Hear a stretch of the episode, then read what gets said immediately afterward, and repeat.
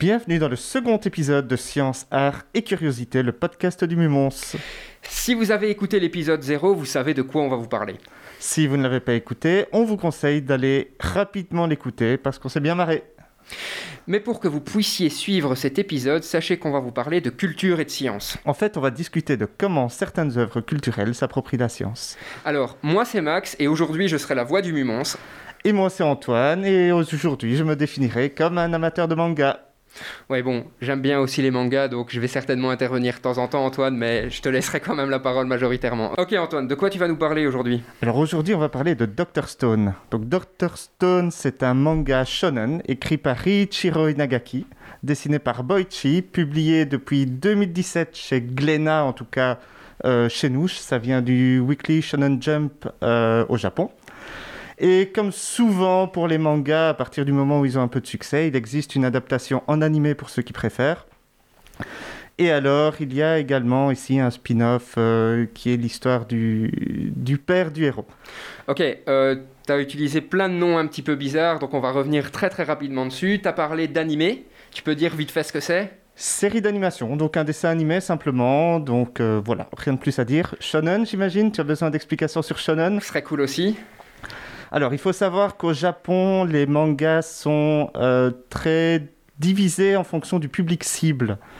Voyons peut-être aussi manga comme une bande dessinée chez nous en fait, on peut, on peut faire cette approximation-là. Oui, alors il y a des codes spécifiques au manga, entre autres bah, le fait que c'est euh, c'est dessiné en noir et blanc, c'est euh, c'est un découpage de cases qui est assez différent de ce qu'on fait ici. Ouais. Ça se lit normalement de droite à gauche. Ouais. Voilà, donc c'est c'est les habituels. Euh, donc ça c'est pour les mangas. Et alors pour l'aspect shonen, je disais, les mangas sont divisés en fonction du public cible au Japon. C'est-à-dire l'âge d'une part et le sexe d'autre Ouais. part. Et donc le shonen est destiné typiquement aux adolescents de sexe masculin et donc sont lus chez nous par des trentenaires. Ouais, exactement. Après, euh, c'est pas aussi net que ça. Enfin, je veux dire, un ado va pouvoir aller lire non. du manga pour filles. Je veux dire, il va pas commencer à se faire frapper dans la rue. On est bien d'accord. hein. C'est pour ça que j'ai parlé du public cible. Ouais. Après, il y a toujours la pratique, hein, comme euh, My Little Pony. Hein, euh, On est pareil. d'accord. euh, T'as parlé aussi de Weekly Shonen Jump.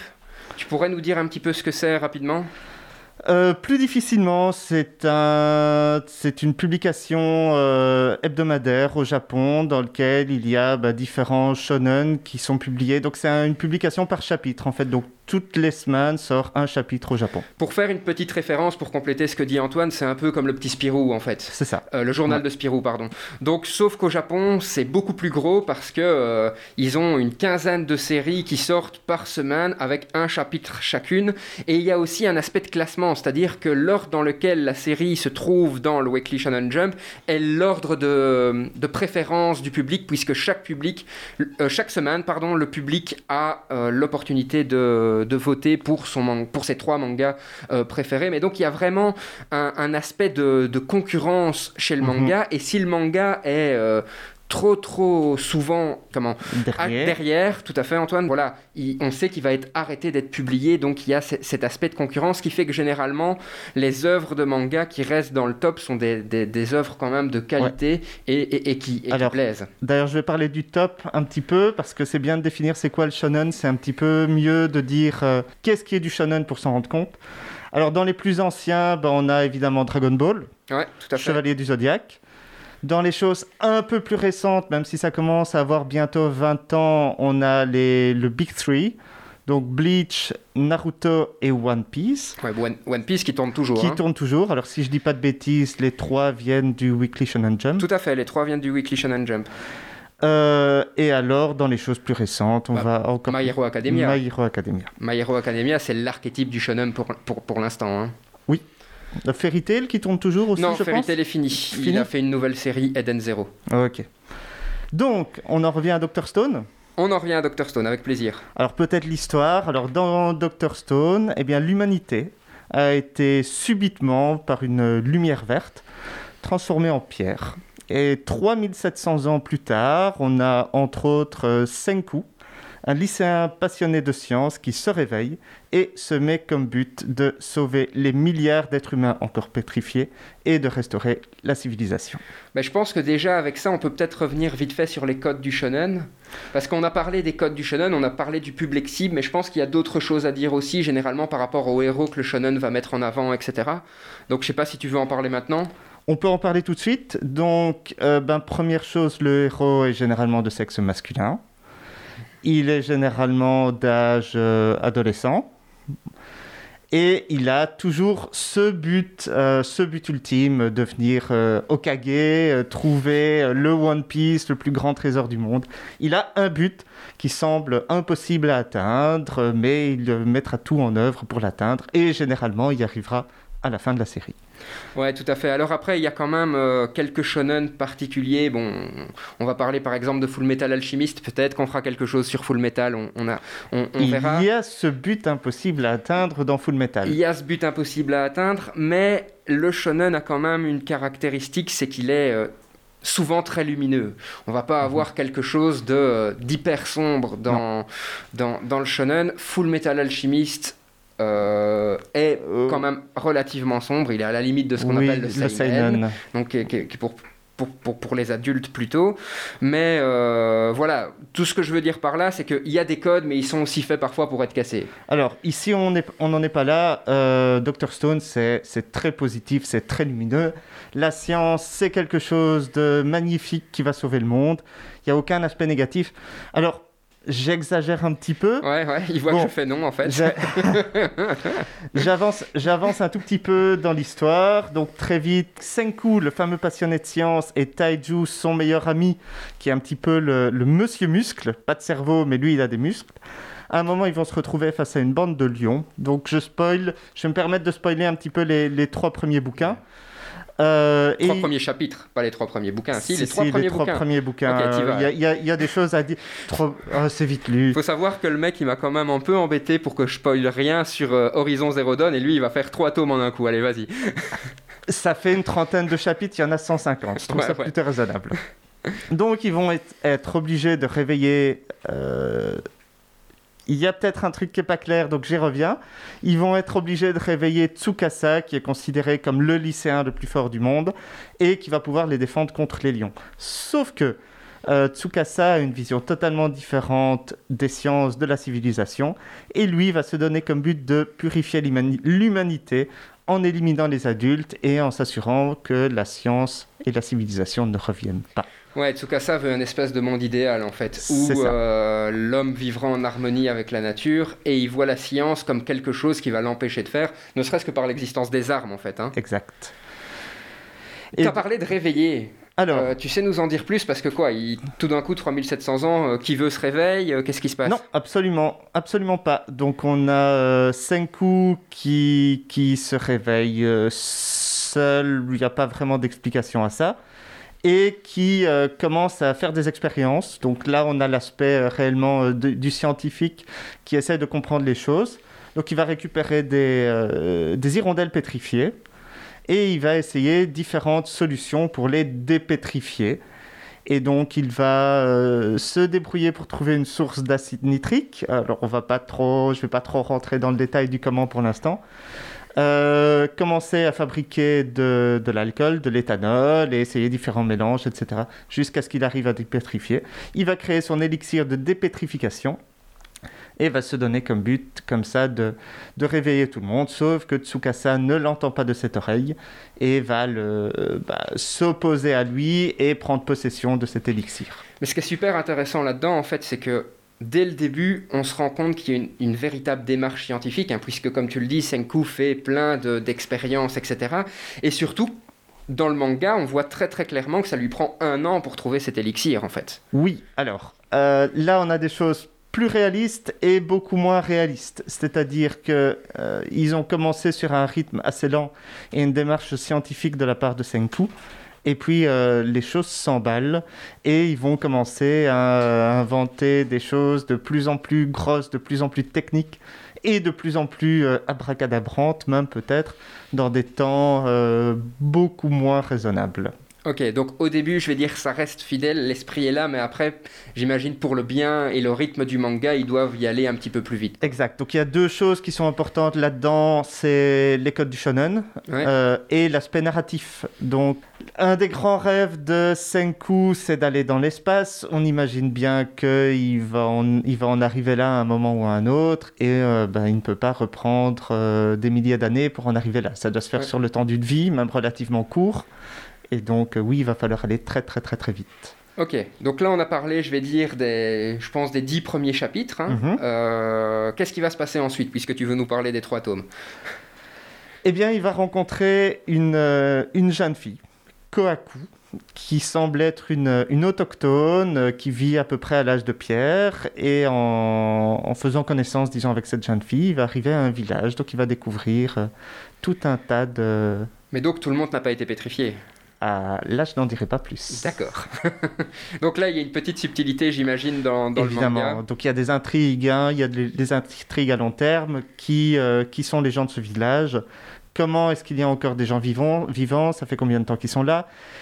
Quelle est la source de, de la pétrification Euh, On en a parlé hein, dans les codes du, du, du- du shonen et je pense plus globalement dans les codes du manga. En fait, euh, les, les mangas sont divisés en arcs, euh, Oui. ce qui est pas très très connu. Enfin, pour les gens qui ne lisent pas de manga, c'est c'est un petit peu spécial.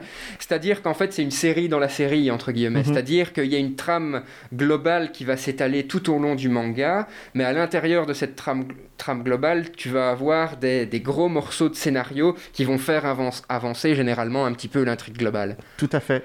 Euh, ben, on peut peut-être prendre très rapidement, donner un exemple, c'est avec Dragon Ball, qui est un des, un des shonen les plus connus. On va avoir les premiers arcs, ça va vraiment être euh, les boules de cristal, Pilaf, l'armée du ruban rouge, Piccolo, les Saiyans, euh, Freezer, Cell. Voilà. Et à chaque fois, c'est euh, une intrigue particulière qui fait avancer un petit peu le schmilblick, même si sur Dragon Ball, le- le- je vais dire, le, la continuité est un petit peu plus floue, hein. il n'y a pas d'objectif final. Non. Euh, mais euh, voilà, c'est l'idée des, des arcs. Donc ici, ici ben, on va avoir un petit peu la même chose. Donc la première partie, c'est vraiment la survie et essayer de, de fabriquer cet élixir. Et puis à partir du moment où il rencontre Kohaku, on a tout un arc lié au village et à la guerre contre Tsukasa. Ouais, donc cette guerre contre Tsukasa ne va pas finir très très vite. Il va vraiment y avoir une intrigue qui va se développer autour de ça, et donc a priori il va y avoir un gagnant et un perdant. Oui, alors on est dans les codes du shonen. Donc qui gagne Bah, a priori le héros. Le héros. Et non seulement le héros gagne, mais en général, il y a beaucoup des méchants qui finissent pour une raison X ou Y À le rejoindre. à le rejoindre. Après, je pense que même si ici on fait le spoil où euh, Senku va gagner, je pense que l'important dans ce manga aussi c'est comment il va gagner. Et ça, on va peut-être moins en parler pour laisser la surprise aux gens. Alors on va pas trop en parler, mais euh, si, un tout petit peu. Euh, Ah ben, alors, tu, on- vas franco sur le spoil aujourd'hui. on- juste en un mot, en fait, il va gagner avec la science et il va gagner avec la technologie. Donc ça, c'est une des grosses différences aussi euh, par rapport au, au shonen traditionnel. Dans les shonen traditionnels, ce qui est mis en avant, c'est la force. Ouais. Euh, ici, c'est pas du tout le cas. Ce qui est mis en avant, c'est l'intelligence. Le personnage principal, Senku, c'est une crevette. Il a à peu près ma carrure. Donc Antoine est une crevette. Voilà.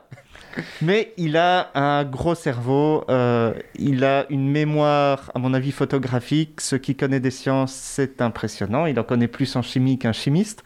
C'est euh, Wikipédia à lui tout seul. Et donc, bah, s'il a envie de fabriquer un antibiotique, eh bien, il sait exactement toutes les étapes qu'il lui faut pour fabriquer cet antibiotique. Avec le peu de technologie qu'il a à sa Avec le disposition. peu de technologie, donc bah, je vais spoiler un tout petit peu. Euh, mais voilà, si, pour fabriquer cet antibiotique... Alors, j'explique pourquoi euh, je, je tiens à aborder ça. Ce qui me gêne un peu, et ça fait partie des codes du shonen, c'est que c'est souvent un schéma répétitif. Donc il va se donner un objectif, objectif A, sauf que pour atteindre l'objectif A, il va devoir faire B, que pour faire B, il va devoir faire C, et que pour faire... Enfin, vous avez compris. Et donc, bah, pour fabriquer cet antibiotique, il va avoir besoin de, euh, d'hydroxyde de sodium, sauf que pour fabriquer de l'hydroxyde de sodium, il doit faire une électrolyse, sauf que pour fa- faire de l'électrolyse, il a besoin d'électricité, que pour faire de l'électricité, il a besoin de fils de cuivre, etc., Et ainsi de suite, ouais. etc., etc. Et ça va parfois très, très, très, très loin, comme ça. D'accord. Et c'est un point faible pour toi? Ça peut être euh, un petit peu euh, redondant et répétitif.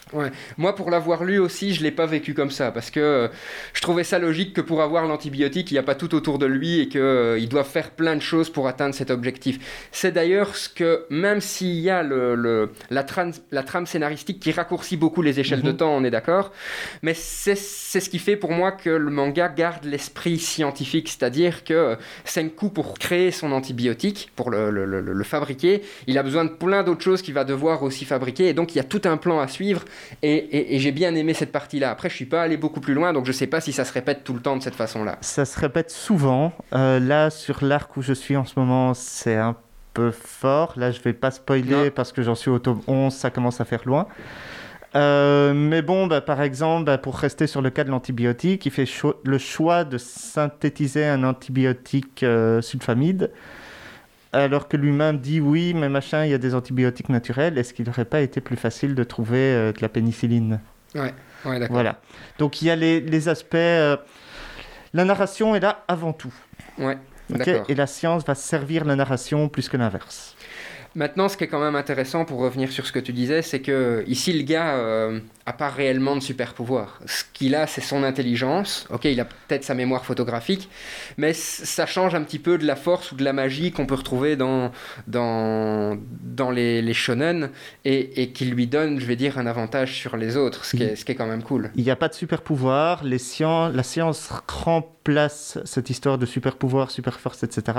Après, on garde, toujours dans les, codes du shonen, bah, Senku, c'est probablement euh, le lycéen le plus intelligent du monde, Tsukasa, c'est euh, le combattant le plus fort du monde, et machin, c'est le plus rapide, et machin, c'est la meilleure vue, etc. etc. Maintenant, ce que j'aimerais bien revenir sur un point qui est, euh, où, quand tu nous as expliqué tout ça, tu nous as dit, ben voilà, c'est un peu la, Tsukasa incarne l'idéal de l'homme qui vit en harmonie avec la nature et on va faire une sélection pour enlever tous les, permettez-moi l'expression, mais tous les connards qui étaient là. Et Senku, lui, est plutôt du côté, euh, ben on va ressusciter tout le monde parce que le pouvoir de la science doit pouvoir toucher tout le monde, entre guillemets, ils vont s'affronter. Ce qui est assez intéressant au final, parce qu'on se pose quand même aujourd'hui cette question-là de ben, est-ce que la science doit toujours jouer un rôle aussi important dans notre société? Est-ce qu'on ne doit pas essayer de renouer avec euh, la nature? Donc, comment vend, cette partie-là le manga? Mal. D'accord. Euh, alors, le problème, c'est que la question soulevée est intéressante, mais que la réponse est celle d'un shonen. C'est-à-dire que c'est voilà, c'est manichéen. Euh, Senku, euh, le passionné de science, euh, c'est le bien, et il a raison, et Tsukasa a tort, et voilà. Il y a la réflexion va pas beaucoup plus loin. Ouais. Donc je vais dire, le manga permet peut-être d'être un support pour initier cette réflexion, mais après, il faut trouver sa propre, sa propre réponse. Voilà. Au niveau de ce que fait Senku dans les expériences qu'il met en, en place, euh, qu'est-ce que tu en as pensé, toi? C'est hyper intéressant. Donc, même. Alors, c'est beaucoup, beaucoup de chimie. Je suis chimiste, je ne l'ai pas précisé. Euh, et même comme ça, j'ai appris des choses. J'ai appris beaucoup de choses. Et il s'avère que, je dirais, la plupart des choses avancées sont vraies. D'accord. Mais simplifiées. Ok. okay Donc on passe toutes les complications, etc. C'est vrai dans les faits. La réalisation serait généralement plus difficile que ce qui se passe dans le manga. Mais c'est pas impossible. Donc... C'est pas impossible. Ok. Bah, je pense qu'on peut peut-être passer à la question suivante, qui est euh, concrètement à qui tu conseillerais cette œuvre au final? Alors déjà, à tous les amateurs de shonen, donc si vous aimez les shonen, si vous aimez les One Piece et compagnie, allez-y, essayez-le au moins. Il a l'avantage de sortir un petit peu des sentiers battus, pas sur, euh, pas sur les codes, etc., mais au moins sur l'aspect euh, utilisation de la science. Donc ça, c'est le, le, premier groupe à qui je le conseille. Deuxième groupe à qui je le conseille, tous les, les curieux, les bidouilleurs, ceux qui aiment bien euh, faire des petites expériences, etc c'est bourré d'idées, euh, de choses qu'on pourrait réaliser. Voilà, il y a, du test à faire là-dedans. Et alors le troisième groupe à qui je le conseillerais, c'est les profs de sciences. Qu'est-ce qu'ils pourraient en faire? Tu as, une vision de, ça? Bah oui, donc j'ai moi-même été prof euh, enseignant pendant quelques années et euh, bah, souvent on commence les cours par une mise en situation et les mises en situation c'est une petite expérience, ce genre de choses. Sauf que les mangas c'est quand même très apprécié des ados. Ouais. Et euh, bah, son cours par euh, un petit chapitre de, de synthèse, de fabrication de piles ou autre dans, euh, dans un manga, ça pourrait euh, être très très apprécié par, euh, par les élèves. Et c'est l'occasion bah, de, de creuser, de voir en quoi euh, ce qui est avancé par Senku est juste et où est-ce qu'il y a des approximations et tout ça. Donc, il y a vraiment des choses à, des choses à creuser de ce côté-là. Ouais, donc l'idée serait d'utiliser ça comme, comme tu dis, comme une intro pour voir euh, ben, qu'est-ce qui est vrai peut-être, qu'est-ce qui est moins vrai ou faux carrément, et, et- et après pouvoir introduire la matière de cette façon-là. Exact. Ok. Tu sais s'il existe une ressource qui, qui, qui reprend un petit peu toutes les expériences euh, qui- qu'il y a dans Dr Stone? Alors j'ai cherché, euh, j'ai trouvé des, des wikis qui reprennent un petit peu les expériences, mais sur lesquels malheureusement il manque de d'analyse. Donc à mon avis c'est quelque chose sur lequel je vais, je vais travailler ici, euh, ici prochainement. Cool. Ben, si tu as une ressource, 'fin, à certains moments, on partagera peut-être euh, Oui, on verra pour mettre des où, liens. est, Ouais, ouais, euh, où- où est partagé le, le podcast. Je pense qu'on arrive au bout du podcast sur euh, Dr Stone. Je sais pas si tu voulais ajouter quelque chose pour, pour le mot de la fin. Essayez de le lire de toute façon. les premiers chapitres, ça coûte rien. Tout à fait. Ouais, enfin, je rejoins assez Antoine. hein. Je, je, je les ai lus aussi et les premiers chapitres, ça coûte rien. Ça prend une vingtaine de minutes à lire. Ça, ça pose bien le, le cadre, euh, je, je trouve. On va peut-être finir là-dessus avec ce, ce podcast. Ce que je vous propose, comme c'est euh, l'épisode 2, c'est n'hésitez pas à nous faire un retour. Euh, si vous avez des idées de sujets euh, qu'on pourrait aborder ou si vous avez des idées d'amélioration pour, euh, pour notre podcast, surtout n'hésitez pas à, à nous contacter, soit via Facebook, soit via SoundCloud, qui est la, la plateforme sur laquelle on va, on va placer le, le- le podcast. Ouais, Antoine, des idées ou si vous voulez carrément venir ici derrière le micro et euh, ouais, si nous vous faire avez une des petite choses analyse à de votre œuvre favorite. Tout à fait. Pour terminer, je voudrais remercier euh, UR- UFM, qui est euh, la radio étudiante de, de Mons, qui euh, nous a euh, prêté beaucoup de matériel pour, euh, pour faire ce, ce podcast. Euh, on a carrément dans, une, dans un studio pour enregistrer, donc c'est vraiment super. Et qui nous ont formés à, à l'utilisation de tout ce matériel. Donc vraiment, euh, merci à eux. N'hésitez pas à, à les écouter sur la fréquence 106.9. Merci à tous et bonne journée.